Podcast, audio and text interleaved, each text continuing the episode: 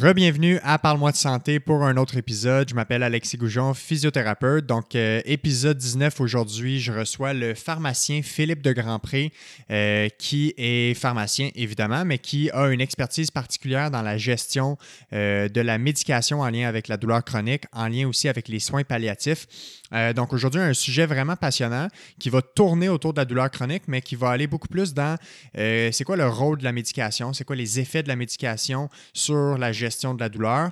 Euh, on démystifie beaucoup d'éléments vraiment intéressants qui m'ont moi-même surpris, entre autres le fait qu'on associe beaucoup les pharmaciens à euh, des donneurs de pilules, entre guillemets, et euh, Philippe a vraiment démystifié ça d'une bonne façon, d'une belle façon aujourd'hui dans l'épisode. Donc, vous allez en apprendre plus pendant l'épisode. donc, on a jasé surtout des comme je disais, de la gestion de la médication en lien avec la douleur chronique, mais on a aussi parlé de tout ce qui était en lien avec les opioïdes. Donc, on a eu, euh, dans les dernières années, on a beaucoup parlé de la crise des opioïdes et euh, on a parlé aussi d'un sujet de l'heure ou un peu plus récent qui est le cannabis. Donc, les effets du cannabis euh, ou de la consommation du cannabis sur la douleur, la gestion de la douleur chronique. Donc, qu'est-ce que les, les, études disent en ce moment à ce sujet-là? Donc, voilà, Philippe est vraiment quelqu'un de passionnant là, qui a l'habitude de parler devant, devant les gens. Donc, c'est un conférencier aussi, euh, professeur, donne des cours euh, dans plusieurs universités euh, à tout plein d'étudiants dans plein de professions de la santé différentes, que ce soit en médecine, en pharmacie ou dans d'autres types de programmes également. Donc, voilà, à part de ça, vous pouvez retrouver un peu plus d'informations sur ce que Philippe fait sur son site internet monpharmaciendouleur.com, une source de d'informations en lien avec son travail qui est vraiment riche et euh, bien complète. Donc, sans plus attendre, je vous laisse apprécier cet épisode, épisode numéro 19 avec le pharmacien Philippe de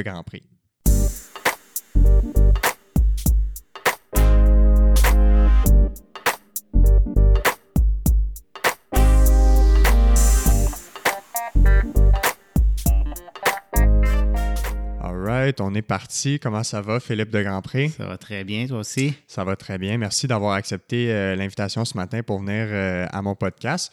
Je suis très heureux de te recevoir. Je sais que tu es quelqu'un qui a un, horaire très chargé, euh, entre autres avec tous les projets dans lesquels tu es impliqué, autant dans ta pratique comme pharmacien, dans les, projets que tu donnes comme conférence, aussi les, les tâches d'enseignement. Quoique là, en ce moment, ça doit être un peu plus à glace pour l'été. Je ne sais pas ce qui se passe de ce côté-là pour toi. Les conférences, c'est plutôt relax de ce temps-là. Effectivement, on en donne pas mal moins.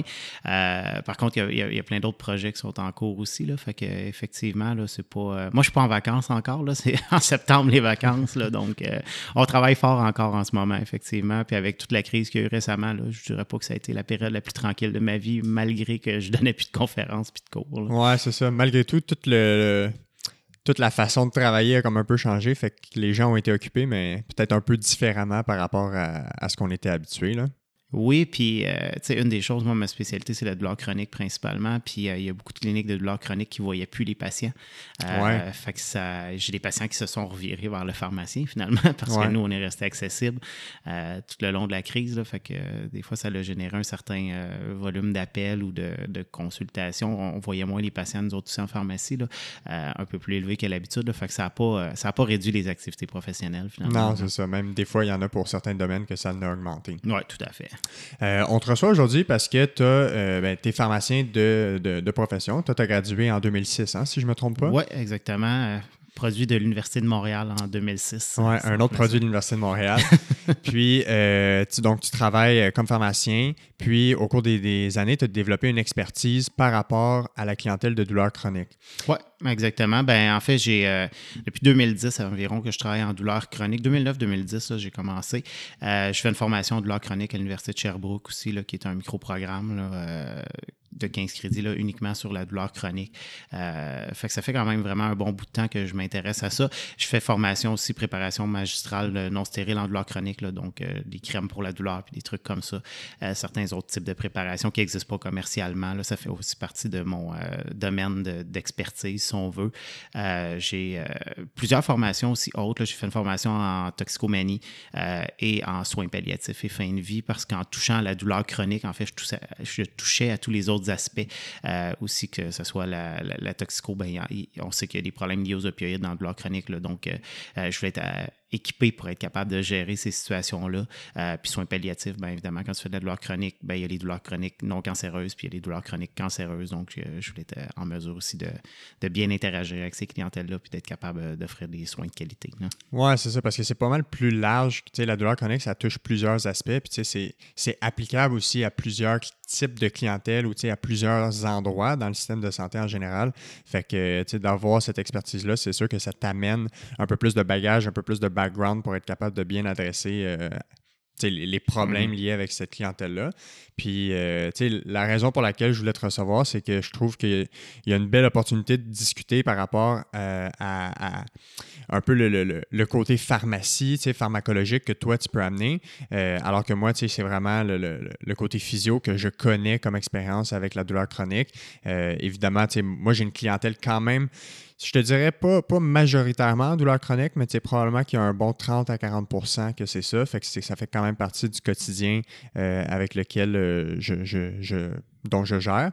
Euh, donc, ça va être intéressant de voir les, les, points de vue, c'est quoi le rôle du pharmacien dans la gestion de ces, douleurs-là, mais aussi en lien avec la physio. Puis, tu sais, on, va voir où la conversation nous amène, mais euh, je pense que ça va être enrichissant d'avoir ces deux points de vue-là. Mm-hmm. Puis, tu sais, je vais faire du pouce sur ce que tu dis. Tu sais, la douleur chronique, c'est quelque chose de super vaste. Tu sais, dans le sens où euh, la douleur chronique, ça va de des douleurs où on identifie mal les, les, en fait, les déclencheurs de cette douleur-là, comme la fibromyalgie, les migraines, euh, bon, les, les, trucs comme ça, à des douleurs, tu sais, post-amputation, suite à un accident de voiture, euh, douleurs euh, musculo-squelettiques liées à un travail répétitif, euh, douleurs neuropathiques causées par des médicaments, des virus, des maladies, le diabète, les névralgies post-zona. Donc, la, douleur chronique, c'est sûr que moi, je vois probablement des douleurs chroniques qu'on voit moins en physiothérapie parce qu'évidemment, c'est une névralgie post-zona, absolument.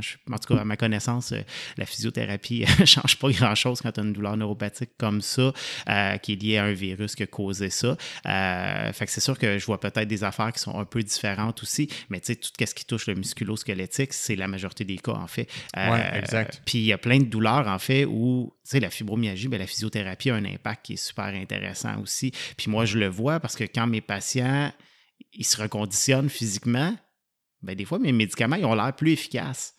Mais c'est pas la pilule qui est plus efficace, c'est que le patient va mieux en général. Fait que, tu sais, l'approche euh, multidisciplinaire, interdisciplinaire en douleur chronique, euh, c'est tellement important parce qu'on travaille sur différents aspects. Puis moi, tu sais, les gens disent, ouais, mais t'es pharmacien, tu travailles avec les pilules, puis c'est ça qui t'intéresse, mais au bout de la ligne, les pilules, ça m'intéresse pour donner un soulagement, pour peut-être te donner une occasion comme physiothérapeute de faire la job, puis de, de, permettre aux patients de progresser parce qu'il a moins mal, fait qu'il est plus simple à aller faire ses activités physiques, que ce soit en kin, en physio, euh, en ergo. Euh, puis, tu sais, des fois, on a besoin d'un soutien psychologique, on a besoin, de diagnostic, de procédures invasives. Fait c'est super vaste tout ce qu'on touche là-dedans. Euh, puis il faut vraiment là, se garder des portes ouvertes. Euh, puis je pense que les médicaments, c'est un outil parmi tant d'autres, puis c'est définitivement pas l'outil ultime. Là, si je peux passer un message pour commencer, c'est oui, les médicaments, c'est utile, mais il faut avoir des attentes réalistes par rapport à tout ça. Oui, puis il faut voir souvent l'espèce de portrait plus global de la situation. Hein, alors que la pharmacologie, euh, même la physiothérapie, c'est une branche de tout ça, mais c'est multifactoriel. Euh, puis en, en, lien avec ce que tu disais, le rôle de la, physio dans les douleurs neuropathiques aussi, c'est un virus. Je suis d'accord que directement, on ne va pas agir sur euh, l'atteinte si elle est, par exemple, d'origine virale. Là où le rôle du physio peut être intéressant, c'est de gérer l'ensemble du stress mécanique sur les structures. Euh, donc, tu sais, s'il y a un nerf qui est, par exemple, euh, en dégénérescence à cause du diabète, puis que ça amène une douleur, bien, les physios ne vont pas traiter nécessairement le nerf en tant que tel, mais ils peuvent être capables de gérer les activités autour, gérer les mouvements, apprendre à la personne à être plus résistant, plus mm. robuste. Fait que puis ce qui reste super important, en fait, pour nos patients, puis c'est ce que je voulais dire par là, dans le sens où, dans une période aiguë, ça se peut que le patient ait besoin d'une pharmacothérapie, mais il ne faut jamais oublier que s'il ne bouge plus, puis il se déconditionne, c'est tout le reste de sa vie qui est impacté par ça.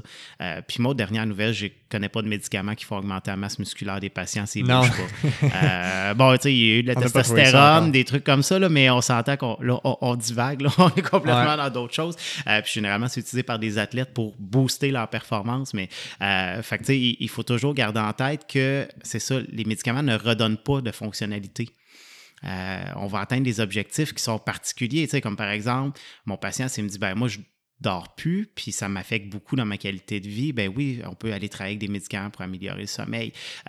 mais mon patient qui me dit, j'ai de la difficulté à marcher, oui, si on veut atténuer la douleur, peut-être qu'il va se sentir plus apte à marcher, mais s'il a perdu de la fonctionnalité, il ne pourra pas le faire, malheureusement. c'est pour ça que je dis toujours, les, attentes envers les médicaments doivent être très, très réalistes, euh, puis ils doivent être basés sur les besoins du patient. Certains médicaments à douleur, que ce n'est pas la douleur qui vont travailler, euh, des fois, on a besoin de travailler l'humeur pour retrouver la motivation, pour retrouver le goût de faire des choses, pour avoir envie, parce qu'on sait que la douleur chronique, ça peut amener des troubles au niveau de l'humeur.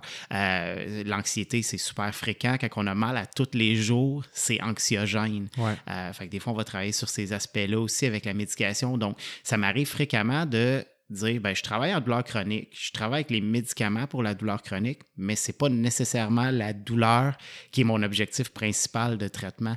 Et ça, c'est super important pour les gens, pour les patients de le comprendre parce que si les patients viennent me voir en, en ayant la pilule miracle qui va enlever 90% de leur douleur puis qui vont être comme avant, les gens sont déçus. ça fait 10 ans que je fais ça, ça fait 10 ans que j'étudie le phénomène, je travaille plein de monde. Ça n'existe pas, cette pilule-là. Ce qu'on est capable de dire, c'est on va atténuer ta douleur. On va te permettre que tu sois capable de refaire des activités. Euh, si tu as un trouble de sommeil, on va essayer de le traiter. Si tu as de l'anxiété, si tu as des troubles d'humeur, on va essayer de le traiter. S'il y a d'autres problématiques particulières qui sont associées à ta douleur chronique, on va essayer de la traiter. Mais il n'y a probablement rien qui va rentrer dans l'ordre à 100% Puis s'il y a une composante qui est présente, qui va être là à long terme, ben, on réglera pas le problème. Euh, l'exemple d'une neuropathie diabétique périphérique, ben, si le nerf a été magané, puis qu'il ne guérit pas bien, puis que la douleur elle est présente depuis cinq ans, il n'y a pas de raison qu'en commençant un médicament, la douleur tombe à zéro du jour au lendemain. Oui, exact. Ben, c'est ça. Des fois, il y, a un gros travail à faire au niveau de l'éducation par rapport à la gestion des attentes, puis aussi par rapport aux objectifs. Puis on en parlait un peu juste avant, euh, avant de commencer la discussion. Euh, d'avoir des objectifs, c'est au, centre de la gestion de la douleur chronique. Toi, comme pharmacien qui a cette expertise-là en douleur chronique, c'est quoi le rôle que tu te donnes ou c'est quoi le rôle que tu veux jouer auprès de cette clientèle-là? Puis c'est quoi le rôle des objectifs euh, dans cette prise en charge-là? Bien, les objectifs, c'est central. En fait, c'est le point numéro un. Parce que quelqu'un qui vient me voir, puis qui n'a pas d'attente précise par rapport au traitement, où on va avec ça? C'est difficile de savoir. il faut que la personne ait des objectifs, mais il faut que les objectifs ils soient réalistes. Puis probablement que tu envoies, toi, des fois, des objectifs qui ne sont pas réalistes là, euh, dans ta pratique. Je veux dire, si tu n'as jamais couru un kilomètre, pourquoi tu courras un marathon dans trois mois? Oui, c'est ça, exact. Euh, il y a aussi l'aspect de, de, la fenêtre de temps dans laquelle on veut atteindre l'objectif. Ben, exactement. Ça aussi, ça fait partie euh, des choses. Donc, c'est quoi mon objectif qui est à court terme? Puis si mon objectif à court terme, c'est de dire je ne veux plus avoir mal, dans le cas de douleur chronique, c'est souvent peu possible ou pas possible. En fait, ça arrive des fois qu'il y a des gens qui guérissent de façon euh, spontanée, spontanée euh, où on est étonné, puis vraiment la personne n'a plus de douleur alors que ça faisait trois ans qu'elle avait mal, puis c'est produit quoi, puis ça a parti, puis tant mieux, on est content quand ça se produit. Euh, mais si ça fait huit ans que la douleur est là, pourquoi en faisant une intervention, parce que souvent il y a plein d'interventions qui ont été faites entre-temps, pourquoi là, elle, partirait d'un coup? Fait que tu sais, c'est d'avoir des objectifs réalistes, de dire, OK, j'ai besoin de combien moins de douleur pour être capable de fonctionner. Puis les objectifs doivent toujours être orientés sur la fonctionnalité, c'est-à-dire qu'est-ce que je suis capable de faire, comment je suis capable de vivre avec cette douleur-là, euh, et pas éliminer la douleur. Ouais. Puis tu euh. vois, ça, c'est. Je suis tellement content d'entendre ça de la bouche d'autres types de professionnels, tu sais, parce que quand moi, je reçois des clients euh, qui sont en douleur chronique, qui ont des douleurs persistantes depuis longtemps, moi, en fait, peu importe, le, peu importe le type de douleur, que ce soit aigu ou chronique, moi, je demande tout le temps les objectifs, mais j'ai arrêté de demander, de poser la question quels sont vos objectifs? Parce que j'ai remarqué que 90% du temps, les gens vont dire ben, pas avoir mal. Si je fais juste poser la question de même. Fait que maintenant, je la twist puis je leur dis tout le monde vient me voir parce que leur but, c'est de ne plus avoir mal. Fait qu'on sait que ça, c'est, dans, c'est ce qu'on veut faire. Mais pour vous, pourquoi c'est important de ne plus avoir mal? C'est pour être capable de faire quoi mieux? Puis là, les gens, ils sortent des choses fonctionnelles comme ben moi, je vais être capable de marcher 2 km. Moi, je vais être capable de laver mes planchers. Je vais être capable de courir un kilomètre. Fait on dirait que les objectifs, la, notion d'objectif est, est pas bien saisée ou souvent on est beaucoup orienté sur la douleur. Mhm. Puis tu sais, c'est quand même central dans notre métier. Les gens qui nous voient, c'est souvent parce qu'ils ont un problème ou une douleur. Dans ton cas, justement, si tu as cette, euh, cette expertise-là. Euh, toi, est-ce que tu remarques ça aussi, que les gens vont vraiment toujours juste parler de la douleur sans avoir en tête un peu plus le, le, le, le big picture, vraiment la, la fonction? Ça dépend, ils sont où dans leur cheminement? OK, ouais. Euh, parce que euh, quelqu'un qui, est, qui, qui a l'impression qu'il n'a pas tout fait, qu'il n'a pas tout essayé, qu'il n'est pas allé assez loin, euh, des fois va vouloir justement dire ben je, vais être comme avant, je ne veux plus avoir de douleur, je ne veux plus avoir rien, mais souvent le comme avant n'est pas possible parce qu'il y a eu un accident, il y a eu une blessure, il y a eu quelque chose qui, qui a fait que ça a changé. Ça dépend comment on pose la question aussi. Ouais. La façon dont tu poses la question, c'est intéressant, puis je, je- je le retiens. Là. Euh, mais souvent, je vais leur dire, je veux que ce soit un objectif concret puis mesurable. La douleur, moi, je ne suis pas capable de la mesurer. Euh, mais qu'est-ce que vous êtes capable de faire concrètement? Qu'est-ce qui vous dérange de la douleur à la maison ou au travail ou dans ces trucs-là? Euh, puis on va essayer de bâtir des objectifs qui sont vraiment là-dessus. Fait que c'est sûr que moi, quand j'interviewe mon patient, je vais faire un tour fonctionnel en général, tu sais, sur, euh, sur ces, ces- qu'est-ce qui se passe dans sa vie? Donc, c'est quoi les atteintes au niveau fonctionnel? Par exemple, au niveau récréatif, social, qu'est-ce qui se passe? Y a des choses que tu as perdues, que tu aimerais reprendre, que tu penses que ça serait possible de reprendre? Comment ça va au niveau du sommeil? Comment ça va au niveau de- des activités comme la marche? Euh, Es-tu capable d'aller faire l'épicerie? Es-tu capable de marcher? Es-tu capable de, de faire des trucs comme ça?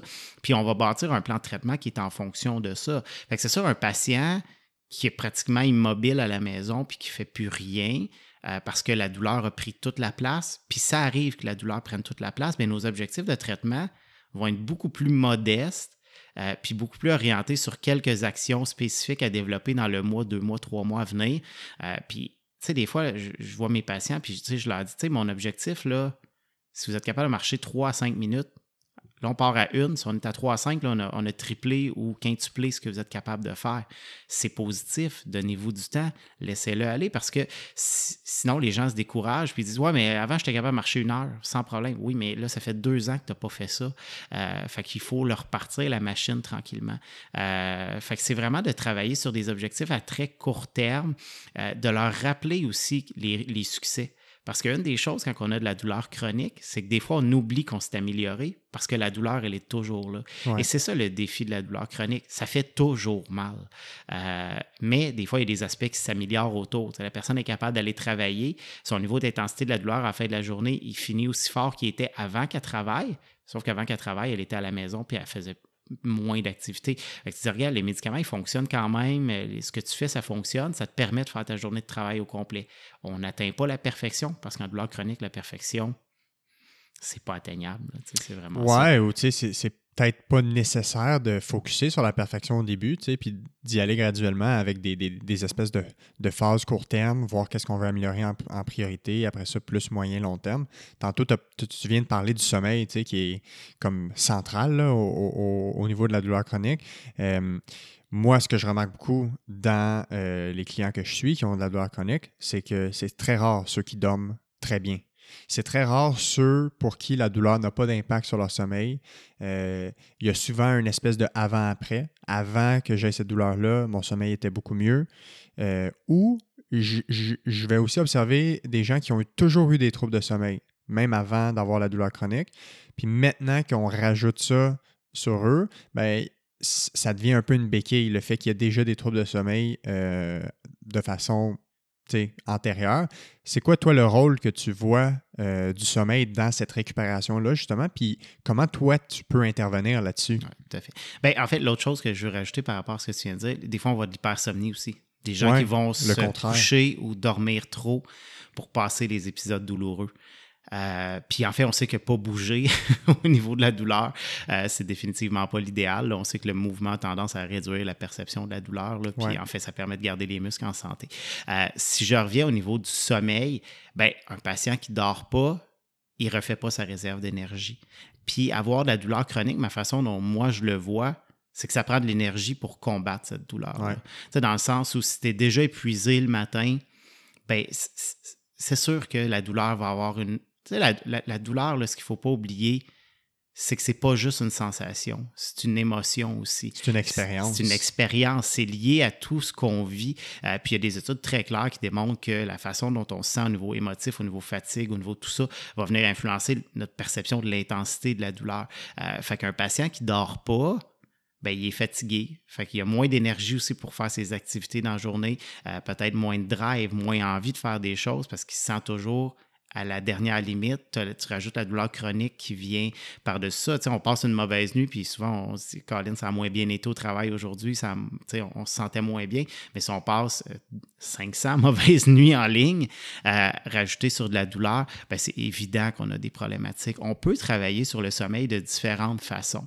Euh, c'est sûr qu'un patient qui bouge peu, euh, des fois, ce que je l'explique à mes patients, c'est que si tu ne dépenses pas ton énergie, ton corps ne se fatigue pas aussi. Ouais, euh, ça, ça, fait, partie des choses de dire ben, pourquoi c'est important de continuer à bouger, de s'occuper, parce qu'à un moment donné, si tu bouges peu, tu ne te fatigues pas. Et puis, moi, je le vois directement sur moi. je passe une journée au travail où je travaille fort toute la journée, mais que c'est pas physique, que c'est tout intellectuel.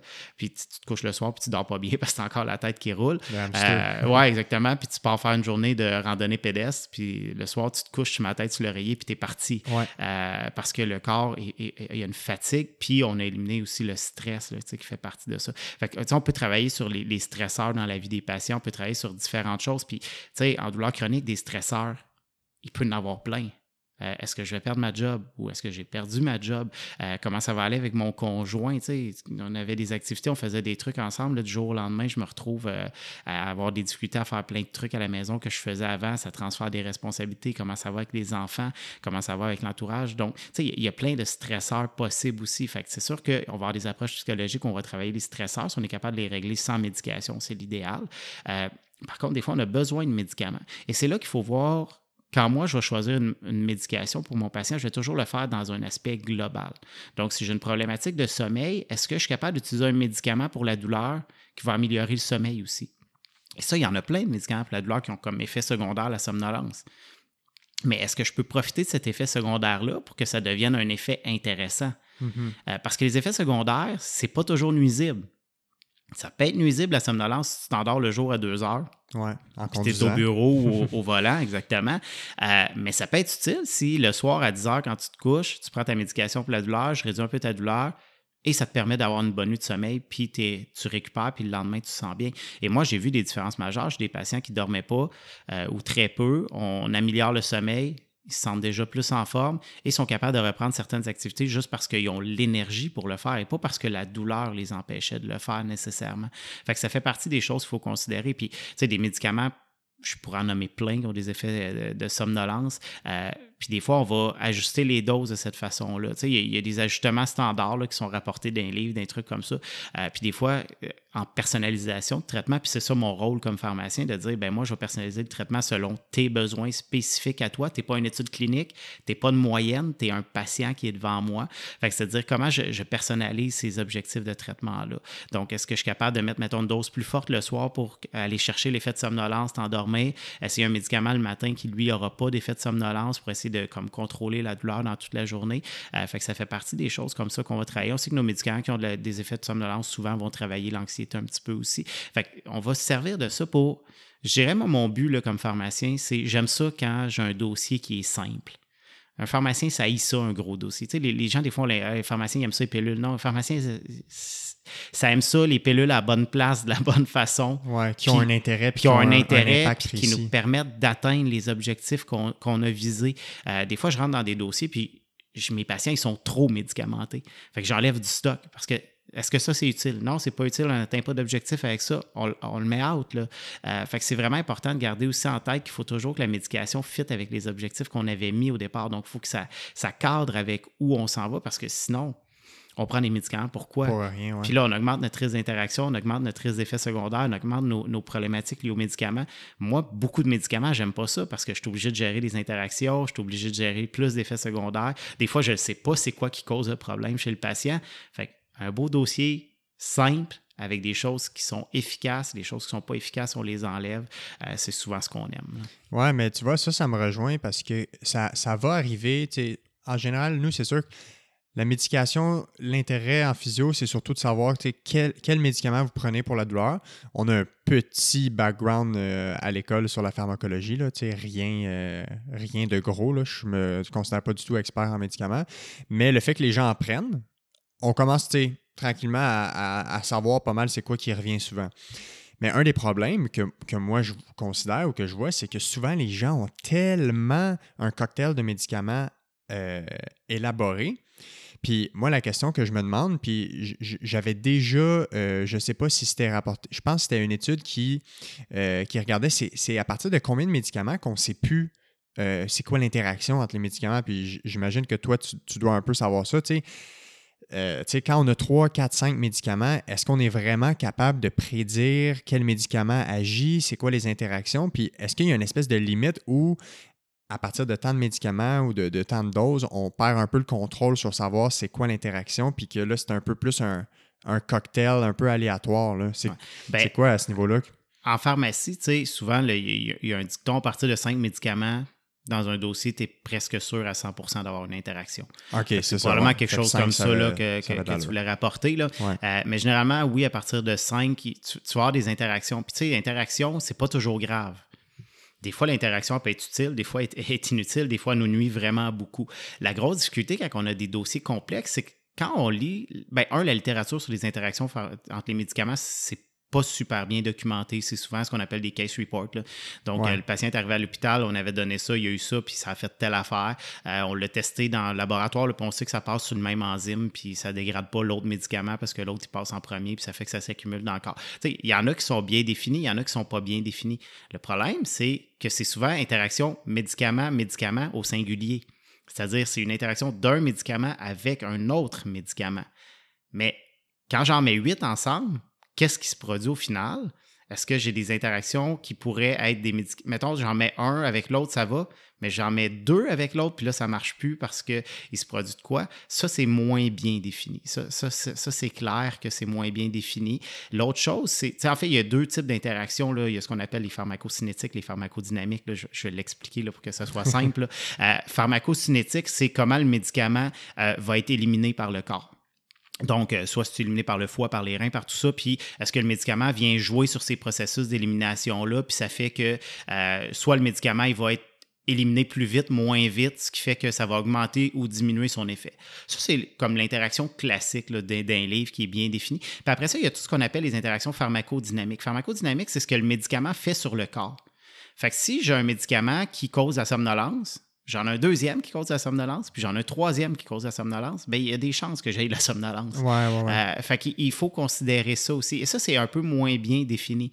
Euh, si le, mécanisme par lequel on cause la somnolence est différent, mais des fois, la, somnolence va être plus importante. Tandis que si c'est exactement le même mécanisme d'action qui cause la somnolence, par exemple, bien, des fois, l'effet n'est pas amplifié quand on met les deux ensemble, mais c'est souvent difficile à prédire. Euh, fait que oui, des fois, ça devient complexe de gérer ça. Euh, puis des fois, c'est d'identifier lequel qui cause l'effet secondaire aussi, parce que des fois, c'est un peu des interactions d'effets secondaires, si on peut dire, en, simplifiant, c'est-à-dire, euh, ben, la personne a la bouche très sèche. Ouais. J'ai trois suspects dans le dossier. c'est peut-être les trois. Ouais, c'est ça. mais lequel j'élimine en premier pour voir si ça peut régler le problème, lequel qui donne le plus de bénéfices, le plus d'inconvénients, fait quand on met trop de choses, des fois, on perd. On perd ce focus-là.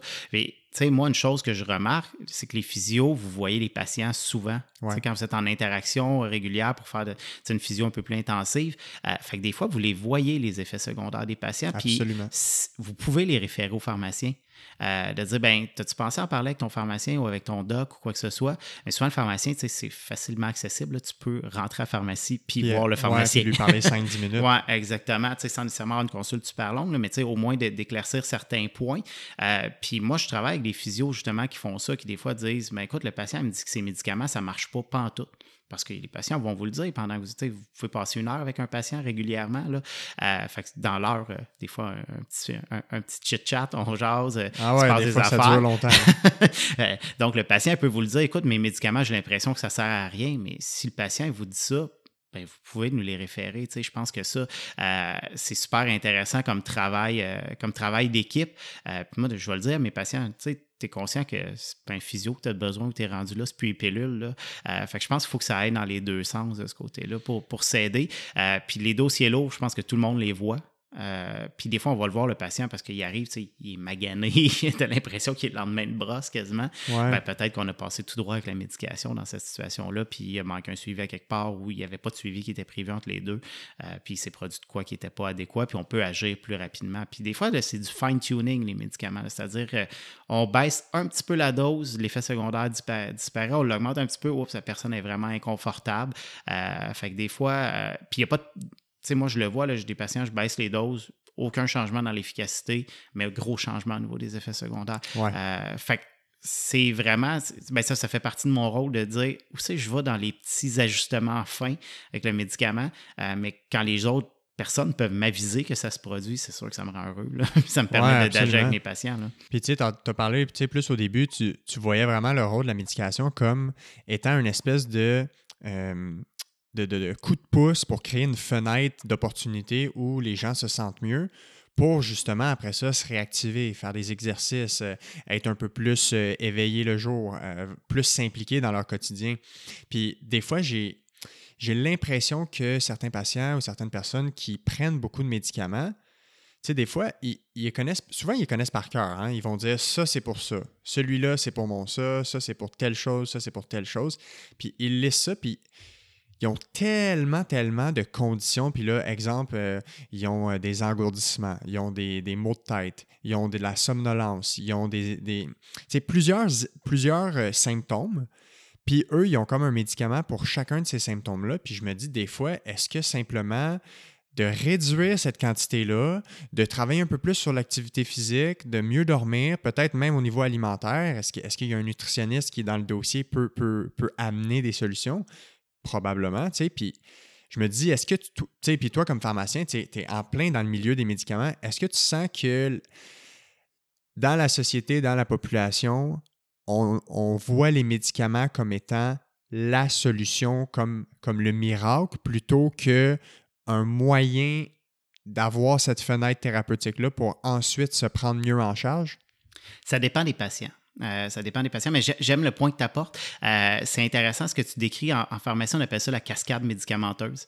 Euh, c'est que tu commences à prendre un premier médicament qui te crée un effet secondaire, donc tu en prends un deuxième pour régler l'effet secondaire, qui te crée un autre effet secondaire, donc tu en prends un troisième. Et puis en fait, il y a même des jokes là-dessus où tu enlèves le premier puis le patient prend plus huit médicaments. j'aime ça, j'aime ça. mais, mais ça, existe pour vrai, on, on, le voit, ce genre de, de problématique-là, des fois, on va accepter la cascade médicamenteuse. Euh, par exemple, un médicament qui serait très efficace, mais qui cause la constipation. Mais on sait qu'on a des traitements très efficaces pour la constipation avec peu ou pas d'effets secondaires. Euh, fait que des fois, on va accepter de traiter la constipation parce qu'on a été vraiment super efficace sur la douleur. Mais il y a des situations où les effets secondaires sont là, puis l'efficacité sur la douleur, elle n'est pas là.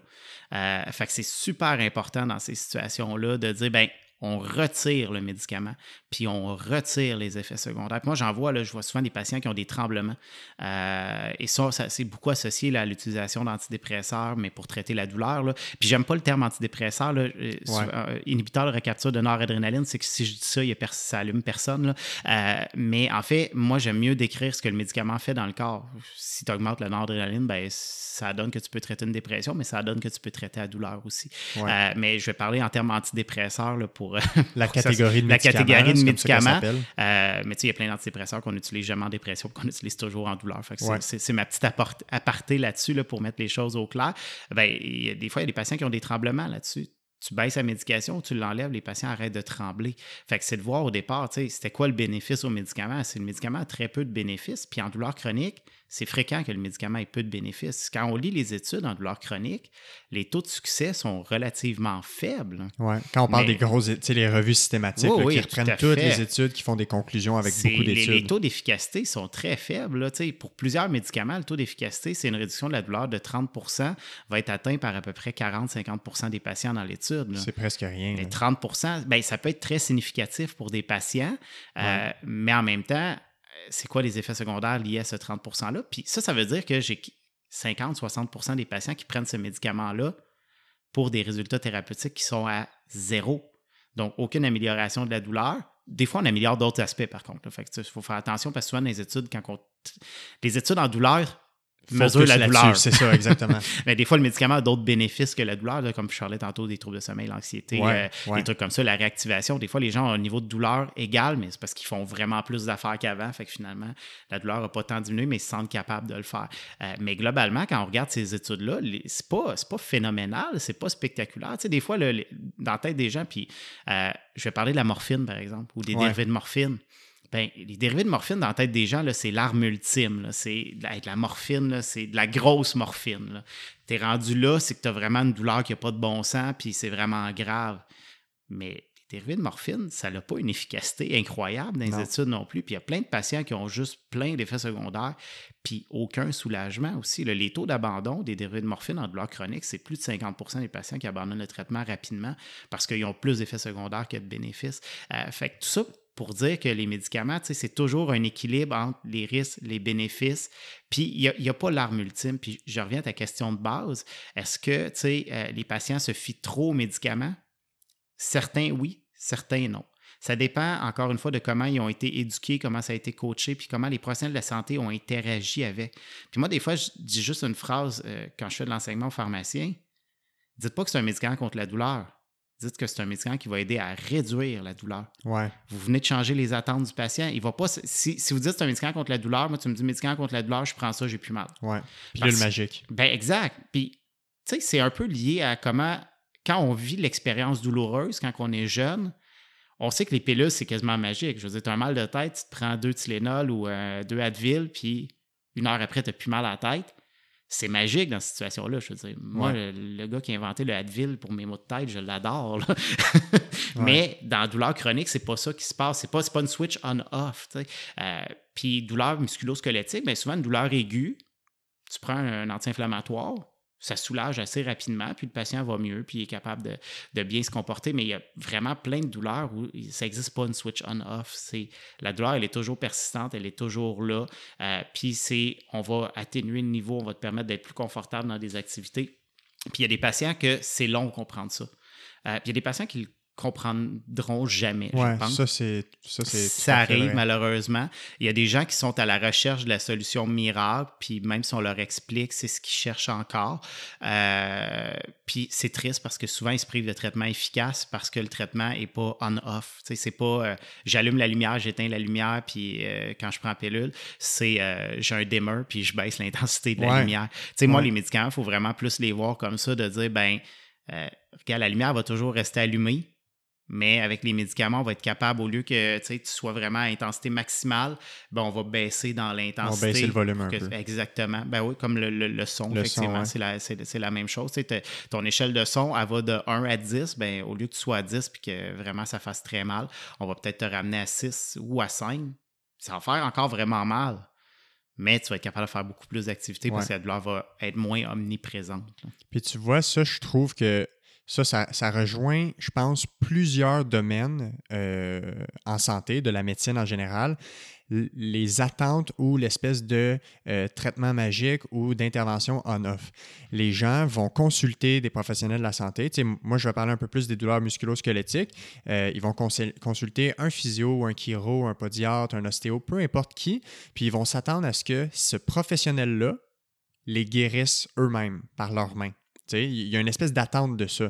Alors que si on regarde l'ensemble des études, c'est quoi les interventions qui ont des effets majeurs et réels sur la douleur chronique, entre autres, c'est pas du tout la thérapie manuelle des gens. C'est comment la personne construit une relation thérapeutique de confiance avec son thérapeute, comment la personne adhère au plan de traitement, est-ce que la personne-là a des objectifs fonctionnels, est-ce qu'on maximise le sentiment d'auto-efficacité, est-ce qu'on maximise la confiance des gens dans leur mouvement, puis est-ce qu'on interagit sur toutes les fenêtres qui peuvent jouer sur leur douleur, sommeil, alimentation, on parlait du nutritionniste tantôt, psychologie, s'il y a des troubles d'anxiété, s'il y a des, des troubles psychiatriques associés à ça, que ce soit euh, le psychiatre, que ce soit le psychologue, peu importe.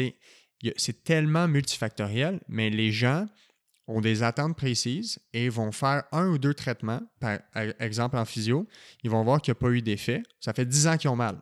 Il y a deux traitements sur deux semaines, ils n'ont pas d'effet, puis ils vont abandonner. Puis là, ils vont aller en, voir un autre. des fois, c'est peut-être la faute du thérapeute qui a pas. Je veux pas dire le c'est pas le bon traitement, parce que je pense pas qu'il y a un bon traitement. C'est plus l'aspect de prise en charge de connexion, tu. Puis souvent, les gens qui ont des échecs répétés, moi, je crois qu'ils vont avoir une réussite quand ils vont rencontrer pas le bon thérapeute, juste le bon être humain qui va connecter avec eux, qui va comprendre leur histoire, qui vont satisfaire leurs attentes, leurs objectifs. Mais il y a beaucoup, moi j'appelle ça l'industrie du miracle. Puis c'est vraiment, euh, on veut le traitement miracle, on veut la manipulation miracle, on veut le médicament miracle. Maintenant, il y a des machines miracles, les, les, tapis miracles pour le dos. Il, il, y a tellement de choses, puis je pense que la pharmacologie, ça en fait partie. Fait que l'éducation, comme tu disais, c'est au cœur même de ça, d'amener le patient à comprendre qu'est-ce qu'on fait avec le médicament. Pas, pas, juste prendre un médicament pour le savoir. Là. Ça revient avec ce que tu disais, d'être expert de sa condition, de comprendre le médicament, pas juste de dire que ben, c'est un médicament pour la douleur. C'est qu'est-ce que ça va venir, sur quoi ça va venir agir. Ben, c'est super important de dire ça, ça où dans mon corps. Ouais. Puis moi, je vais prendre le temps souvent d'expliquer à mes patients, regarde, ce médicament-là, là, ses aspects positifs, c'est ça ça va faire tel, aspect positif. Fait que, par exemple, dans ta situation, ben, tu es anxieux, c'est un médicament qui peut diminuer l'anxiété. Fait que peut-être que ça va avoir un aspect positif là-dessus. Oui, il travaille sur ta douleur parce que tu es venu me voir pour une consultation douleur, puis on va essayer de travailler là-dessus. Euh, mais regarde tous les aspects positifs du médicament. Puis après ça, ben, il y a toujours des aspects négatifs au médicament. Euh, on joue moi, les médicaments, souvent, ce que j'explique à mes patients, je joue sur votre système nerveux. Parce que la douleur, c'est une perception qui est lié au système nerveux, comme sentir le chaud, le froid, comme euh, goûter les choses. Les sens, c'est un sens. C'est un sens. La douleur, c'est un sens. Donc, je travaille définitivement sur tes neurones, tes nerfs, puis ton cerveau.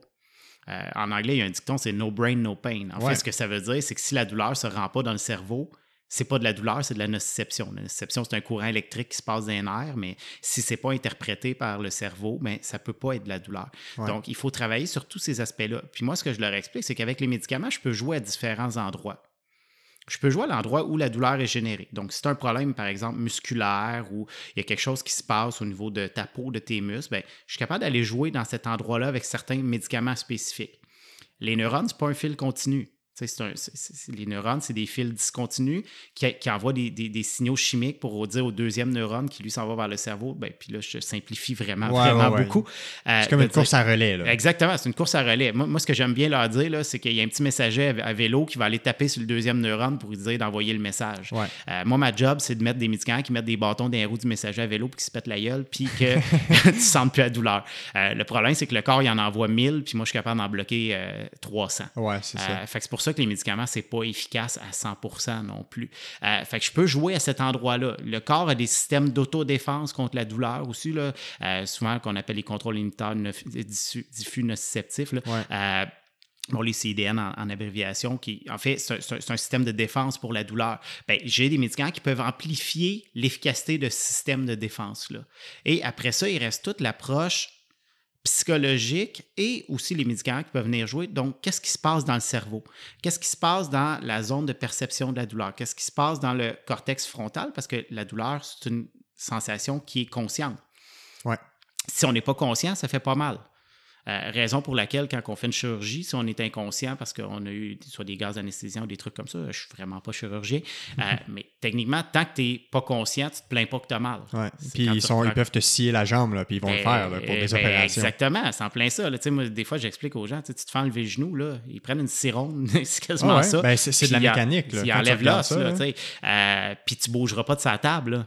Euh, fais, ça conscient, je te garantis que tu vois Siron approcher, puis ton cortex frontal va te dire de te sauver. Euh, c'est important aussi de, jouer sur les attentes. Donc, on peut venir jouer avec les médicaments dans le cerveau un peu sur dire on va modifier ça, mais tout ça pour dire si je joue sur le cerveau, ben, je peux causer des étourdissements, je peux causer de la somnolence, je peux causer toutes sortes d'autres affaires, des trous de mémoire, des choses comme ça, qui sont des effets secondaires fréquents des médicaments parce que je joue sur le cerveau, parce que je joue sur le système nerveux, parce que finalement, sais, les gens, euh, tu sais, des fois, les gens disent la douleur, c'est dans la tête. Puis moi, je suis comme, ben, ça peut pas être ailleurs. Ben, ça peut pas être plus vrai dans la, le sens. La perception, ça, ça, te prend un cerveau pour percevoir la douleur. Exact. Et, et, ça, et, de dire ça, là, ça veut pas dire, tout que je crois pas que la personne a de l'arthrose dans son genou. Tu as clairement de l'arthrose dans ton genou aussi. Mais si je suis capable de venir influencer le, comment le signal électrique se rend dans ton cerveau, ben, tu vas avoir probablement moins mal parce que ça ne se rend pas de la même façon, puis la perception va être différente. Je viens altérer la perception. Fait que ton genou est toujours aussi magané, mais le signal ne se rend pas au cerveau, ce qui fait que euh, ça, ça, ça, joue moins. Puis là, je viens de dire de quoi que j'ai pas aimé. Là. ton genou est aussi magané. magané ouais. Il y a des gens qui n'ont pas de de dommages, qui n'ont pas rien, puis que ça fait mal quand même. Euh, puis ça, on va le voir dans les lombalgies, puis je suis sûr que tu envoies des, des lombalgiques parce que souvent. C'est douleur au dos, là. Douleur au dos, exactement. Oui, exactement. Puis des fois, on cherche. Puis là, les gens, ils veulent des imageries, ils veulent des trucs, puis tu es comme moi, mais c'est normal. Mais je te crois que tu as mal, là. Il n'y a pas de problème, mais qu'est-ce qu'on peut faire pour ça? Euh, et la peur de s'endommager aussi. Moi, moi, je la vois beaucoup, là. à dire, ouais, mais là, si je sens moins ma douleur, je vais me blesser plus. Puis pour la majorité des douleurs chroniques, c'est faux. Oui, c'est complètement faux parce qu'il n'y a pas nécessairement de dommages non. Euh, physiques. Mm-hmm. Mais tu sais, ça, puis probablement que dans un autre épisode, je vais l'aborder, l'aspect de l'imagerie médicale. J'en ai glissé quelques mots dans d'autres enregistrements, mais le lien, là, il est complètement pas corrélé entre un dommage structurel qu'on voit à l'imagerie puis la douleur. Ça, c'est dans mm. les études qu'ils font, c'est des centaines et des centaines et des centaines de patients avec des imageries. Puis tu prends 100 personnes qui ont mal au dos, tu leur fais euh, une imagerie. Puis tu prends 100 personnes qui n'ont pas mal au dos, tu leur fais une imagerie. S'ils sont dans le même groupe d'âge, c'est pas, pas clair qui a plus de problèmes dans l'imagerie. Vraiment, là, c'est pas du tout clair à ce niveau-là. Fait mm. euh, faut pas chercher le bobo physique souvent. Puis, des fois, c'est difficile à l'expliquer, mais moi, je trouve que la, là où les gens ont le plus de facilité à le comprendre, c'est les maux de tête. Il n'y a personne qui pense que leur cerveau est en train de se faire endommager quand ils ont un mal de tête. mais pourtant, quand ils ont mal au genou, ils pensent que leur genou est endommagé. Fait qu'il y a un aspect comparatif à, ce niveau-là. Euh, tu parlais tantôt aussi que euh, au niveau des opioïdes, je voulais revenir là-dessus, c'est pas clair que ça a un effet majeur comme les gens y pensent. Puis ça, tu l'as dit clairement. Puis euh, le plus récent que j'avais que j'avais fait comme lecture par rapport aux revues systématiques, donc quand ils regardaient beaucoup, beaucoup, beaucoup d'études ensemble par rapport à c'est quoi l'effet vraiment des opioïdes sur la douleur, fait que la catégorie au complet, c'était une réduction de 1 sur 10 en moyenne de la douleur. C'est frappant, là. Puis je ne sais pas si c'est encore ça les, les chiffres, mais quel, quel, rôle que toi tu vois par rapport aux opioïdes dans la douleur? Puis est-ce que, on le sait que c'est un problème de santé publique? Hein, entre autres, il y a eu beaucoup de, Il y a eu la crise des opioïdes, entre autres, dans mm-hmm. les dernières années, qui a été beaucoup euh, médiatisée. C'est quoi le. C'est quoi le. Pas l'engouement, mais c'est quoi le problème qui y a autour de ces, ces médicaments-là? Quand est-ce qu'ils ont un rôle pertinent? Puis quand est-ce que ça devient problématique? Il y a en fait, effectivement, la, crise des opioïdes, en fait, il faut, faire attention. Il y a une crise des opioïdes non médicaux et une crise des opioïdes médicaux. Et, ça, il faut vraiment bien distinguer parce que euh, ce qu'on semble voir dans les dernières années, la, prescription d'opioïdes a diminué, mais la crise des opioïdes, elle n'a pas diminué. Euh, soit c'était des gens qui étaient dépendants d'opioïdes médicaux qui se sont fait couper, puis là, ils sont tombés sur le non médical, puis en tombant sur le non médical, ça a juste empiré la situation parce que tu ne sais pas ce que tu prends. Euh, ce qui peut arriver. Là. Euh, c'était mon aparté par rapport à ça. Euh, les opioïdes, ce qu'on sait, c'est que c'est peu efficace. Donc, le 1 sur 10, c'est correct. Les échelles numériques, c'est sûr que c'est pas évident de dire. tu sais, de nous-mêmes, quand on réfléchit, tu sais, j'ai mal à combien sur 10. je ben, pense que ça dépend des contextes aussi. C'est très abstrait, exactement. Tu sais, si tu es en train de faire de quoi, qui, puis en fait, c'est une petite lésion sur un doigt, puis ça t'empêche pas de fonctionner, peut-être que tu vas dire que c'est moins fort comme intensité de douleur que si tu fais, casses une jambe, mais tu as peut-être deux intensités qui sont très comparables, mais avec des conséquences autres. Fait que, moi, j'aime bien euh, mesurer l'intensité de la douleur sur qu'est-ce que ça m'empêche de faire, la fonctionnalité, tout, tout ça. Là. Euh, fait que c'est sûr que mais les études de douleur, c'est ce qu'ils font. Ils mesurent la réduction sur une échelle de 0 à 10. Euh, on sait que c'est des effets qui sont très modestes. Les opioïdes, c'est habituellement pas une première ligne de traitement. donc, il y a plein de conditions, on a plein d'autres médicaments qu'on peut utiliser avant d'utiliser ces médicaments-là. Les opioïdes ça vient avec beaucoup d'effets secondaires possibles.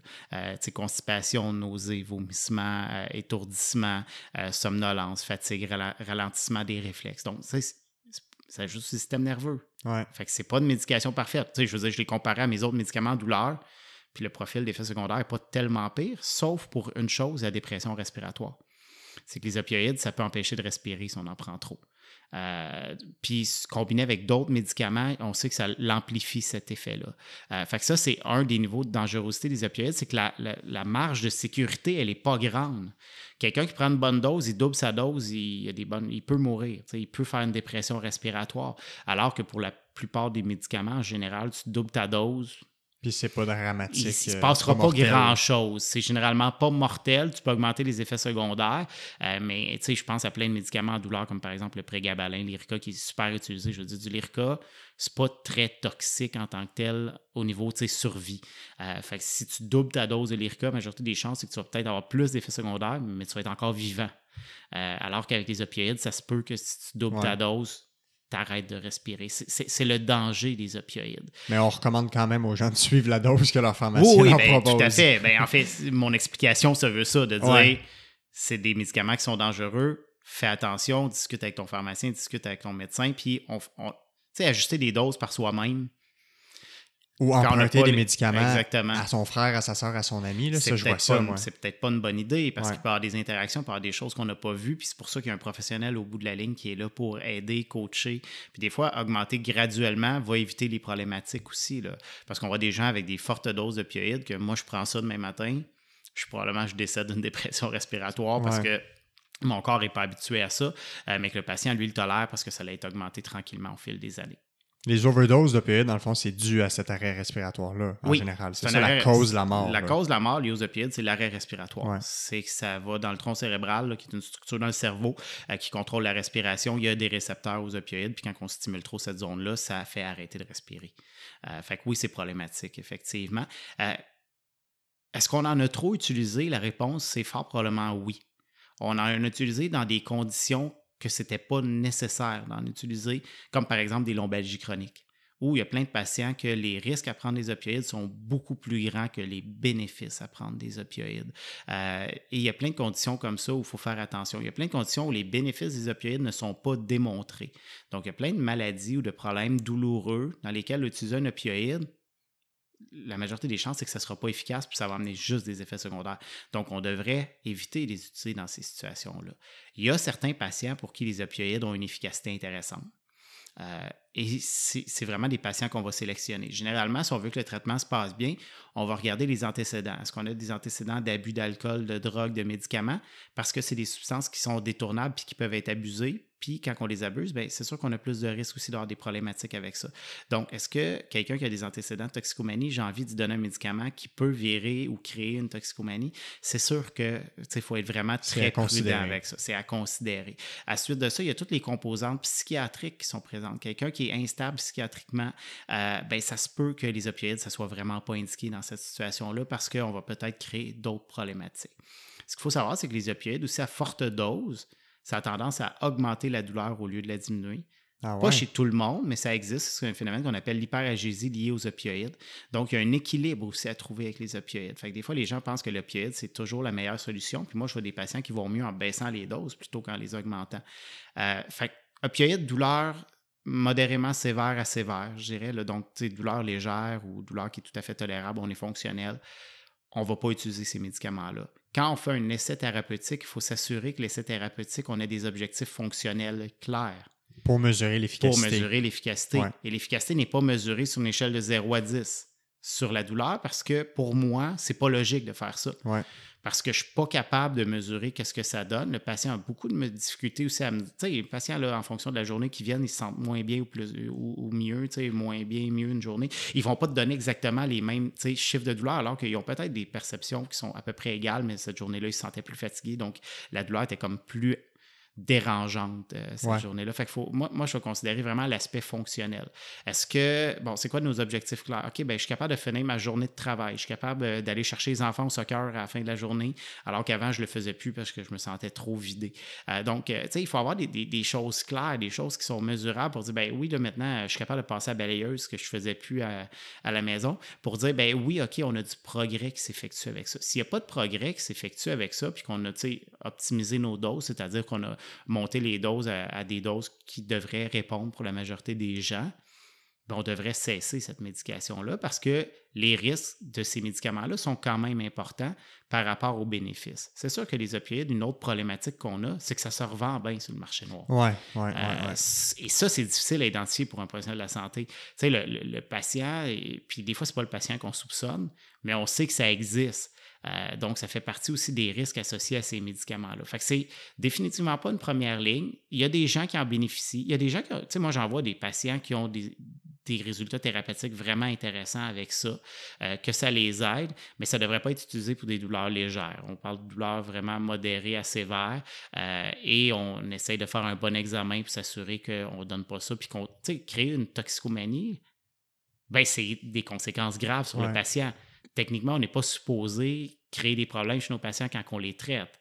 Euh, ça fait partie de ce qu'on fait en, en, ben, médecine, pharmacie, domaine de la santé. C'est-à-dire que si les conséquences négatives sont plus grandes que les conséquences positives, je ne devrais pas faire cette intervention-là, même si ça a des conséquences positives. là. Avant tout, ne pas nuire. Là, Ben, exactement. C'est la, base de la médecine. C'est en plein ça. Donc, on essaie de ne pas nuire. Fait qu'il y a des patients pour qui c'est pas une bonne option parce qu'on risque de leur nuire aussi. Euh, c'est un domaine qui est, c'est, complexe, les opioïdes. Euh, est-ce qu'il y a des gens qui en ont trop utilisé? Oui, ça c'est clair. Là, on, le voit, là, il, y avait des, il y avait des choses, on voyait des aberrations totales, des, des doses très très élevées, des trucs comme ça. Puis on ne semble pas avoir une amélioration de la douleur. Des fois, augmenter la dose, les gens disent Ah, je vais augmenter la dose, ça va aller mieux. Puis comme je disais, des fois, à forte dose, il se produit l'effet inverse qu'on appelle l'hyperalgésie liée aux opioïdes. Chez les hommes, l'hypogonadisme, c'est-à-dire euh, la diminution de la testostérone. Euh, fait que si tu as de la douleur chronique, tu prends un opioïde, mais là, ta testostérone baisse, fait que là, tu n'as plus d'énergie, tu n'as plus de drive. sais, La testostérone, c'est quelque chose qui donne de, qui drive, qui donne de l'énergie. Euh, si on baisse la testostérone, ben, ça se peut très bien que ça aille pas mieux finalement. Euh, des baisses de testostérone, ça peut amener des troubles de l'humeur, de la dépression, des choses comme ça. Fait que là, est-ce que je donne des opioïdes? Je redonne de la testostérone en plus. Puis là, je suis obligé de faire des suivis sanguins pour. Parce que quand on donne de la testostérone, ça peut jouer sur les globules rouges, ça peut créer d'autres problèmes. Fait qu'à un moment donné, on s'embarque. devient complexe. Ben, est-ce qu'on s'embarque dans une cascade, cascade, c'est ça. médicamenteuse? Exact. Des fois, oui, là, ça arrive que on va prendre une décision clinique, mais ça va être un patient très spécifique. Ça sera pas, ça devrait pas être la pratique générale de faire ça. Ça devrait être vraiment l'exception. Euh, mais la majorité du temps, on ne veut pas s'embarquer là-dedans parce qu'on crée beaucoup plus de problèmes qu'on en règle. Euh, puis finalement, les gens vont pas mieux au final. Il faut toujours considérer tous ces aspects-là euh, qui se produisent. Puis l'hypogonadisme, ça se produit aussi chez les femmes. On va voir des femmes qui prennent des opioïdes qui n'ont qui, plus de règles, qui n'ont plus de menstruation. Il faut vraiment sais, considérer tous ces aspects-là. Fait que quand on donne un opioïde, là, on a vraiment plein d'aspects en tête. On n'en a pas juste un. C'est vraiment une évaluation qui est globale du patient. On ne peut pas dire euh, après une consultation de cinq minutes, ah ouais, lui, il a besoin d'un opioïde. Ouais. Euh, surtout quand on est en douleur chronique. Tu sais, post-op, tu as une chirurgie, on te donne 20 comprimés pour que, tu sais, on Les sait que ça va faire mal bien, les deux, ouais. trois premiers jours. Je pense que, tu sais, je veux dire, on n'a pas besoin nécessairement de faire. euh, ben oui, il faudrait vérifier les facteurs de risque, euh, la Ouais, mauvaise utilisation, tous les trucs comme ça.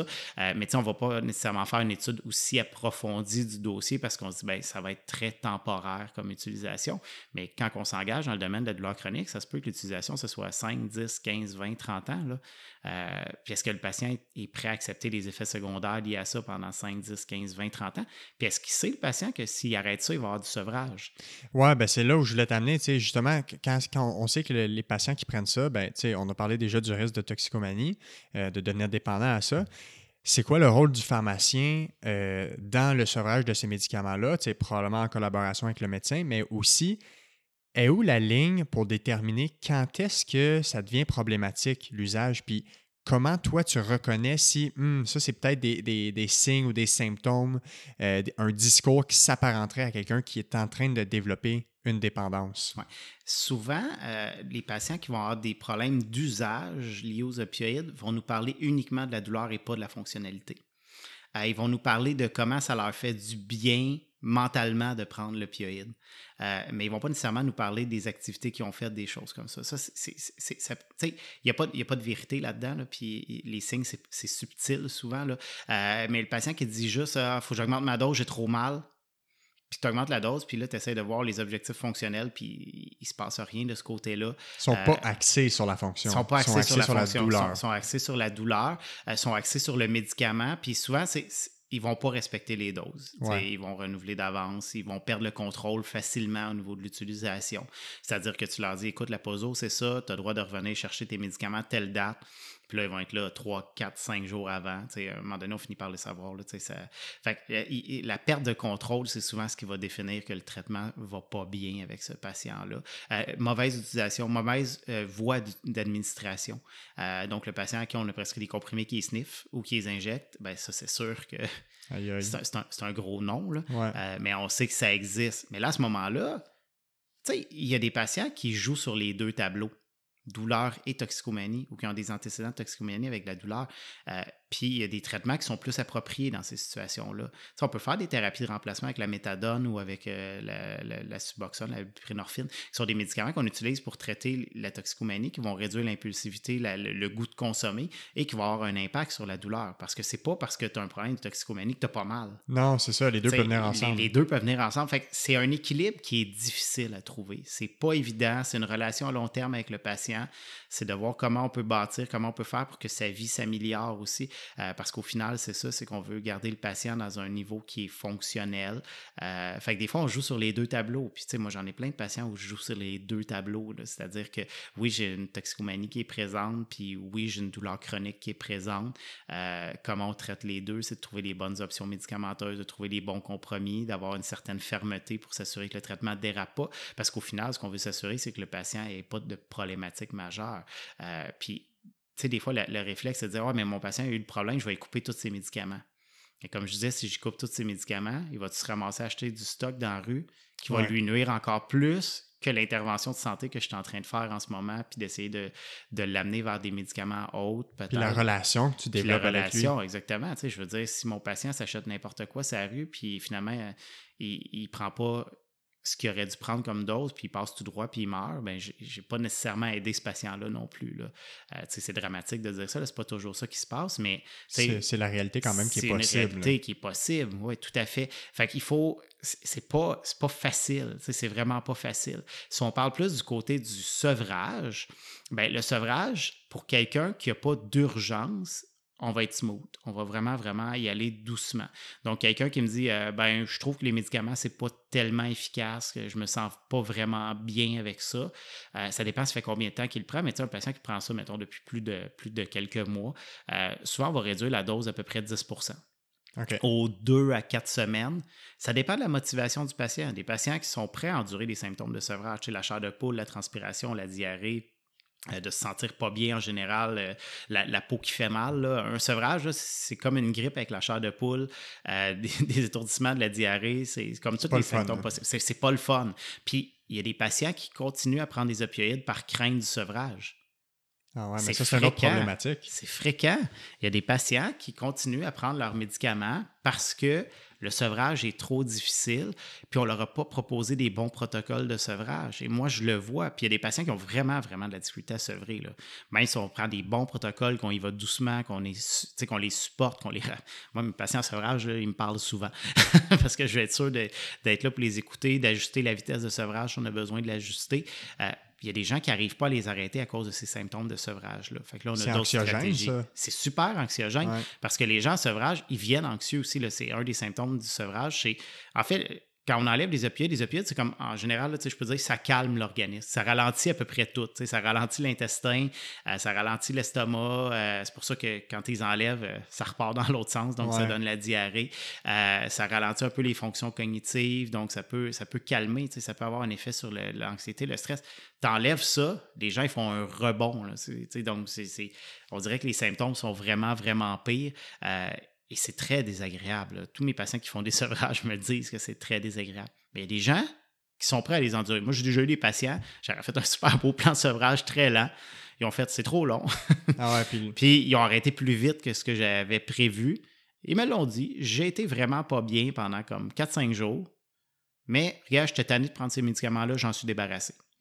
Ben, ça prend une grosse volonté. Ben, si tu, si tu les informes, tu les éduques, voici les conséquences, voici Mhm. les bénéfices possibles, puis qu'ils prennent une décision éclairée, qu'ils sont consentants à ça, ben, toi, tu as fait ton rôle là, de, de leur amener l'information. Après ça, chacun est, est majeur et vacciné, ils peuvent faire à leur tête comme ils veulent techniquement, mais toi, ton rôle, c'est de leur donner les bons conseils. là. Oui, définitivement. Puis tu sais, si le patient, il sait à quoi s'attendre, des fois, c'est moins anxiogène. Ouais, c'est l'inconnu. Hein, qui- Exactement. Tu sais, dire, ben oui, je vais avoir un sevrage, mais le sevrage, généralement, dedans d'une semaine, c'est fini. Ben, je suis prêt à sacrifier une semaine euh, là, là, dans mon année. Je prends cette semaine-là, je sais que je ne sortirai pas de chez nous, je vais être tranquille, je vais peut-être avoir besoin de m'isoler, peut-être prendre un peu de Tylenol pour que la peau me fasse moins mal. Euh, je, vais, je vais transpirer, je vais être obligé de laver mon linge plus souvent ou de me changer plus souvent, mais je l'accepte parce que je veux vraiment m'en débarrasser Ouais. maintenant. Puis il y a des gens qui ne sont pas en mesure de faire ça, dans le sens où ils doivent aller travailler, ils ont, ils des obligations, des trucs, puis ils ne peuvent pas dire je prends une semaine, puis je reste chez nous, je sors plus, puis je vois personne. là. Fait que dans ces situations-là, on va y aller doucement. Puis il y a plein de patients à qui j'en ai fait des sevrages. Puis quand on va doucement, généralement, ça se passe bien. Quand ça se passe pas bien, c'est qu'on va trop vite ou on ne reparle pas au patient. Ouais, Parce qu'il faut reparler. Euh, parce que des fois, en faisant le sevrage, on se rend compte que le médicament était efficace OK. aussi. Ouais. Euh, moi, j'ai vu des patients qui étaient à des, des bonnes doses. Puis là, tu commences à baisser les doses. Ah, ça va bien, ça va bien. Tu rebaisses la dose, ça va bien. Ça, tu Ah, ça ne marche plus pas en tout. OK, ben parfait. Ta dose d'équilibre à toi était juste un petit peu plus haut. Fait que c'est le fun. Tu as baissé tes doses. Tu vas probablement avoir moins d'effets secondaires, moins de. Tu sais, médicaments, moins on en prend, moins il y a de risques. Ouais, c'est un peu moins dur sur l'organisme de tout gérer ça puis de Ben, ça. là. exactement. Fait que, tu sais, on, on a baissé la dose. Il y, a, il y a moins de problématiques associées au traitement, mais tu vois, finalement, ça marchait. Parce que quand ça fait cinq ans que tu prends un médicament puis tu as de la douleur chronique, des fois, la question que tu te poses, c'est je prends tout ça pour rien? Ouais, parce que ouais, j'ai encore mal. Mhm. Et les patients, des fois, ils viennent me voir, ils me disent Je peux essayer d'arrêter les médicaments? Je veux voir si ça donne vraiment de quoi. Puis pour vrai, il y a plein de fois où on réussit à réduire les médicaments parce que ça donnait plus grand-chose. Puis il y a des fois, on, on fait l'essai, puis moi, je vais toujours smooth quand on fait les essais d'arrêter. Je leur dis Écoutez, on va prendre le temps, par exemple, parce que je veux pas nécessairement qu'on perde tous les gains qu'on a fait au fil des- du temps ou des années. Fait qu'on va y aller smooth, on va faire nos, choses. Puis si on voit que ça donne rien, ben tant mieux, on se sera débarrassé d'un médicament. Ouais. Puis c'est correct de le faire. là. Moi, je pense que euh, c'est le patient qui prend le médicament. Tu sais, moi, c'est toujours ça, je leur dis. Je leur dis, écoutez, au bout de la ligne, vous moi, je vous dis c'est quoi les avantages, c'est quoi les inconvénients, mais c'est vous qui allez apprendre la pilule, c'est pas moi. Fait que c'est pas Ouais. moi qui vais avoir les effets secondaires, mais c'est pas moi qui vais avoir les, les effets positifs non plus. C'est à vous de voir comment vous vous sentez par rapport à ça. On a un nombre de médicaments, on a différentes options pour vous traiter. Puis, tu sais, des fois, on arrive au bout de nos options, même au niveau des médicaments. Là. Ben là, on a fait pas mal le tour. C'est à vous de voir est-ce que vous préférez avoir des médicaments ou pas de médicaments, puis comment on va gérer cette douleur-là autrement. Oui, tout à fait. Mais je trouve que ça fait un.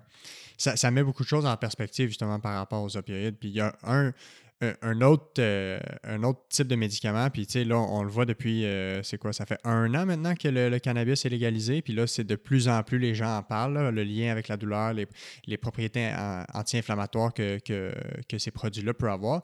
Toi, est-ce que tu as vu une espèce de, de boom par rapport à l'intérêt en lien avec ça depuis la, la légalisation? Puis, c'est quoi les effets qu'on connaît en ce moment avec les études actuelles, la littérature? Qu'est-ce que ça dit par rapport euh, à ces effets-là sur le cannabis? Il y a un gros engouement pour le cannabis. Ouais. Pourquoi? Parce qu'il y a 20% de la population qui souffre de douleurs chroniques. C'est simple de même. Puis les médicaments qu'on a en ce moment ont des effets secondaires et ne sont pas tellement efficaces.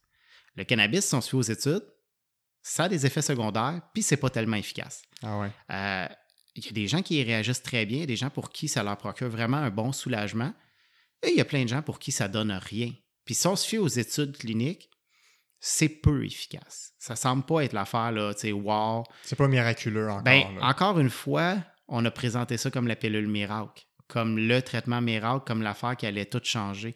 Puis moi, ce que je vois dans le changement de paradigme, c'est que depuis que c'est légal, c'est plus les personnes âgées qui m'en parlent. Ah ouais, hein? Beaucoup plus qu'avant, parce qu'avant, c'était illégal, Il donc était il était plus réticent, Ah, euh, il y avait plus de crainte par rapport à ça. Maintenant que c'est légal, euh, on en entend plus parler. Il y a un gros buzz autour du cannabidiol, le CBD. là. Ouais. Il y a un gros, gros buzz, puis c'est pas ça qui fait buzzer dans le cannabis, c'est le Non, THC. c'est le THC, ouais. Euh, pourquoi je dis ça? C'est que le CBD, il n'y a pas d'effet psychoactif.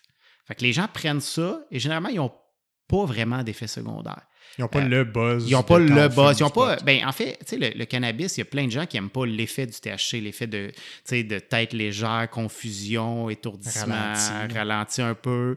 Euh, des fois, ça fait faire des crises d'anxiété, le THC aussi. Ouais. Il y a des gens qui ne tolèrent vraiment pas Ouais. bien. Là. Fait qu'il y a plein de gens qui aiment. Tu sais, quelqu'un qui n'a jamais bu d'alcool de sa vie parce qu'il n'aime pas l'effet de l'alcool, aimera probablement pas beaucoup l'effet du cannabis non plus. Là. Tu sais, Fait qu'il faut, faut faire attention. Il y a des gens qui le tolèrent très bien. mais des gens qui vraiment très mal à l'aise avec le THC, CBD n'a pas cet effet-là. On pense que le CBD aurait des propriétés anti-inflammatoires, super mal définies dans la littérature scientifique. C'est pas clair encore. C'est vraiment, vraiment pas clair. Est-ce que dans ma pratique, j'ai vu des gens utiliser du CBD puis me dire que ça leur faisait un grand bien? La réponse, c'est oui. Mais l'effet placebo aussi, ça fait un grand bien. Ouais. Euh, fait juste de faire une intervention, ça peut, ça peut dire Ah oui, c'est vraiment efficace. Et c'est ça qui est très difficile parce que un bon clinicien, ça a un bon effet placebo aussi. Une bonne relation de confiance, ça a un bon effet placebo. Euh, c'est-à-dire que ça aide le patient à cheminer. Fait des fois, euh, il y, a tout ça qui est impliqué là-dedans. Ils ont vraiment confiance au produit. Ils ont vraiment, tu sais, comme.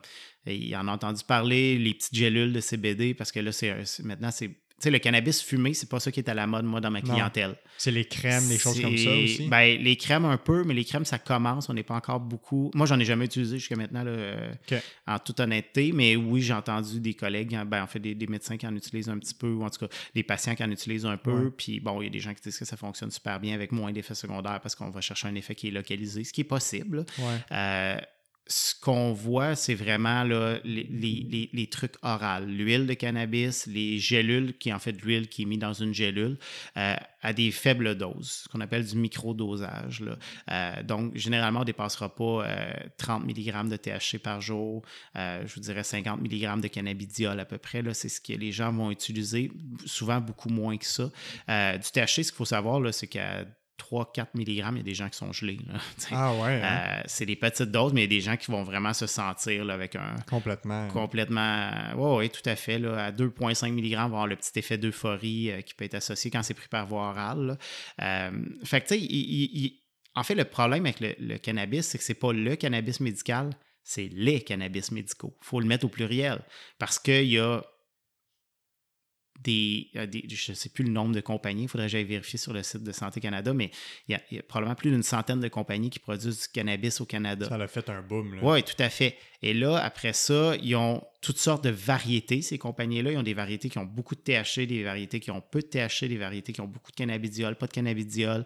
Euh, le mix des deux, ils l'ont sous forme de fleurs séchées, ils l'ont sous forme d'huile, ils l'ont sous forme. Euh, moi, j'ai vu ce qu'on appelle décarboxylé, c'est de la feuille qui est. Ben, en fait, c'est de la fleur séchée, chauffée. Euh, puis tu broies ça, puis tu mets ça dans des capsules. ça permet que ça coûte beaucoup moins cher qu'extraire de l'huile. Fait qu'il y a des gens qui utilisent ça aussi. J'ai vu ce genre de mode d'administration-là commence à avoir des crèmes. Euh, il y a des nouvelles, euh, en anglais, on appelle ça des vapes, des, un genre de vapoteuse. C'est une huile qui est concentrée avec une petite batterie qui chauffe. Là, on parle de vaporiser et non de fumer. La différence, c'est qu'il n'y a pas de combustion. C'est vraiment, on fait une vapeur avec ça. Euh, fait il y, a plein, plein, plein, plein, plein de produits. Il y a plein, plein, plein de variétés. Puis les gens qui vont l'utiliser beaucoup vont dire Ouais, mais il faut que tu trouves vraiment le produit spécifique à chaque patient. Puis là, tu vas avoir des bons résultats. Et ça, ça ne se reproduit pas dans une étude clinique. Non, c'est C'est impossible. Fait que si on regarde les études cliniques, ça semble être pas vraiment prometteur ou très peu. Euh, si on regarde l'utilisation clinique, il y a plein de gens qui disent que c'est merveilleux pour eux.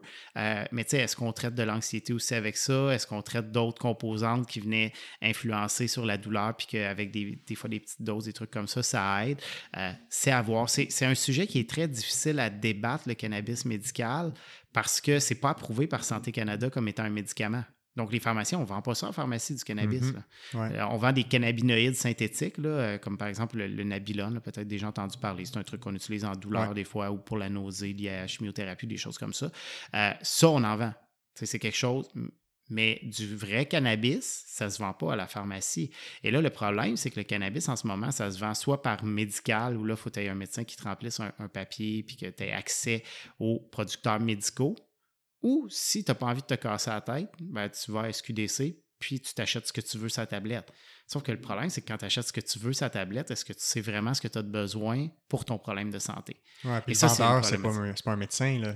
Non, les vendeurs SQDC ne peuvent pas conseiller sur l'état de santé des gens. Ils peuvent te conseiller de dire Ah ouais, lui, il goûte telle affaire, lui, il goûte plus le citron, lui, il est plus terreux. Ouais. Euh, c'est comme le vin maintenant, le cannabis. Euh, mais c'est vraiment ça. C'est Ah oui, lui, il a plus de THC, lui, il a moins de THC, lui, il a plus de CBD. On a une huile qui a presque juste du CBD, pas de THC. ils vont être capables d'orienter un peu là-dedans, mais souvent, les gens vont prendre leur conseil euh, de leur beau-frère ou de, leur petit-fils.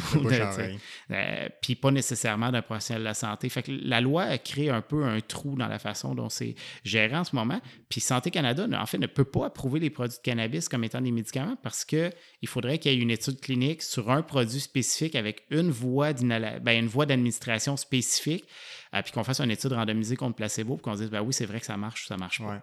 Puis, il faut se méfier des effets secondaires des cannabinoïdes. C'est pas sans effets secondaires. Le, le, THC, ça a des effets secondaires.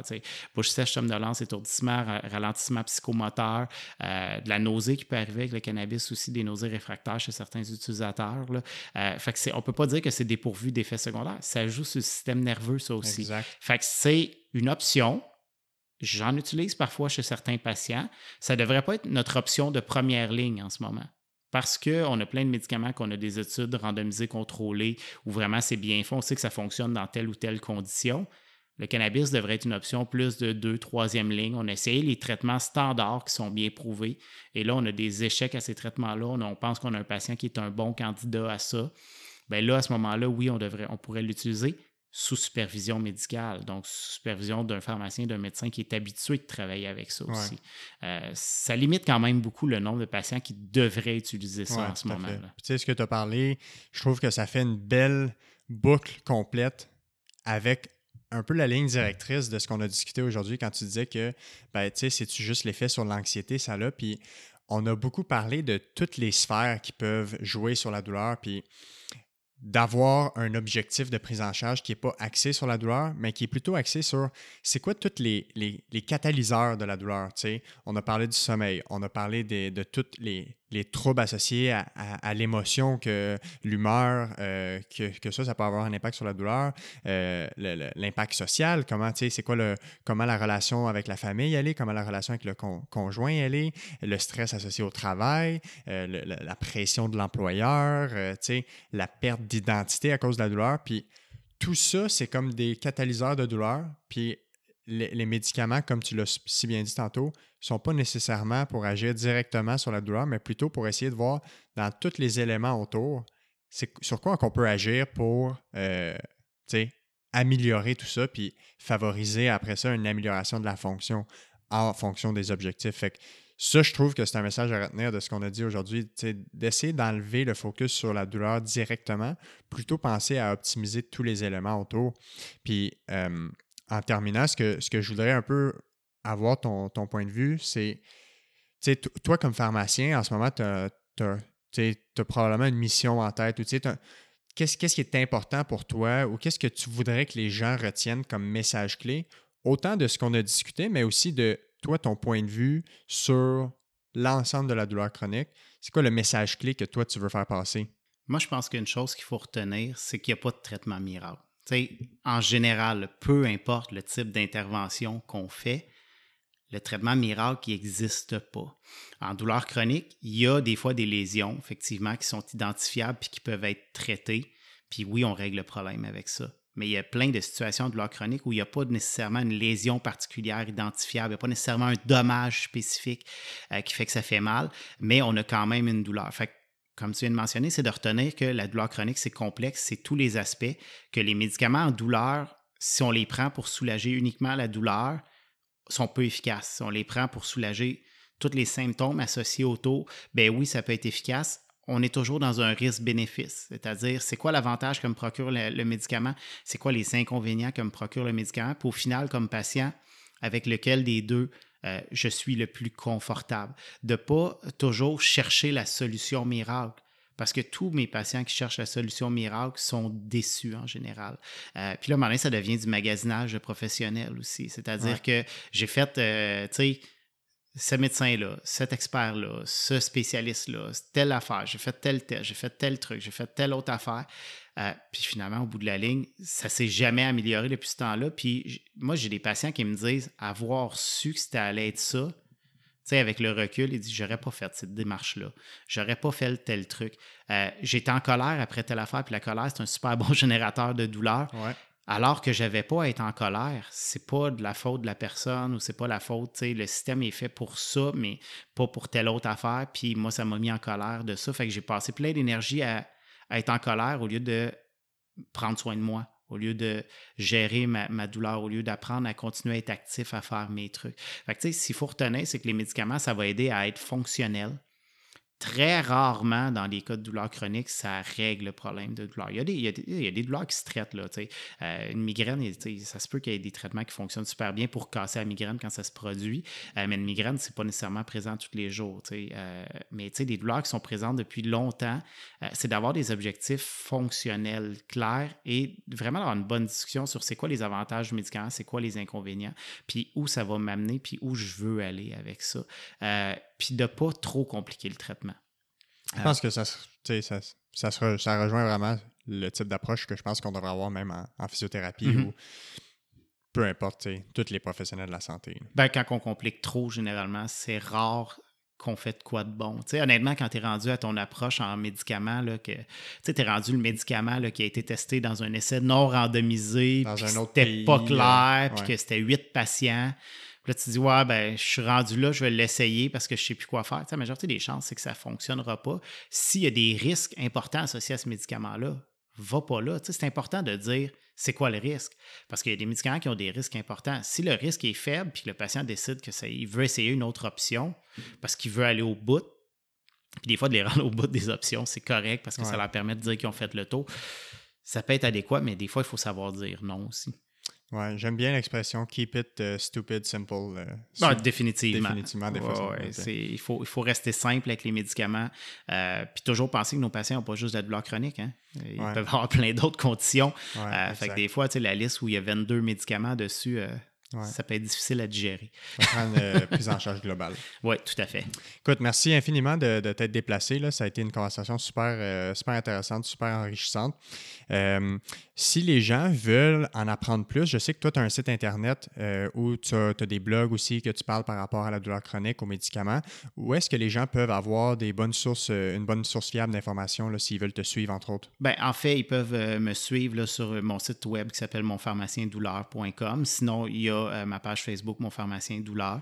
Euh, donc, ils peuvent suivre un peu d'informations là-dessus. Euh, moi, j'encourage les gens à consulter le site web de l'AQDC, l'Association québécoise de la douleur chronique, qui est fait pour les patients. Ils ont des lignes d'aide, ils ont des lignes d'écoute, ils ont des groupes de soutien. Et moi, je vois que ça aide beaucoup mes patients parce que c'est d'autres patients qui ont de la douleur chronique ils se rencontrent entre eux, ils voient qu'ils ont les mêmes difficultés. Ça, permet des fois aux patients plus expérimentés dans le cheminement de dire écoute, moi je l'ai fait ça, là. Puis ça sert vraiment à rien. Là. Ouais. Euh, fait que des fois, ça fait cheminer les patients aussi pour ne pas faire des interventions inutiles euh, ou qui pourraient être dangereuses pour eux. Fait que je, je te dirais, euh, la QDC, moi, c'est un, un site que j'apprécie beaucoup. Après ça, c'est des ressources web. Il y en a plein. Il y a des choses en développement dans les, les prochains mois. Je pense qu'il y a Pain BC pour les patients qui lisent en anglais, là, qui est vraiment intéressant aussi là, comme site web. là. Fait que je mettrai les liens dans les commentaires, comme ça les gens vont pouvoir avoir euh, facilement accès à ces informations-là. Super. Fait que merci beaucoup, puis euh, bon retour euh, sur la route. J'espère qu'il n'y aura pas trop de, de trafic en retournant. Ben, ça a été un plaisir. Bye bye, bonne journée.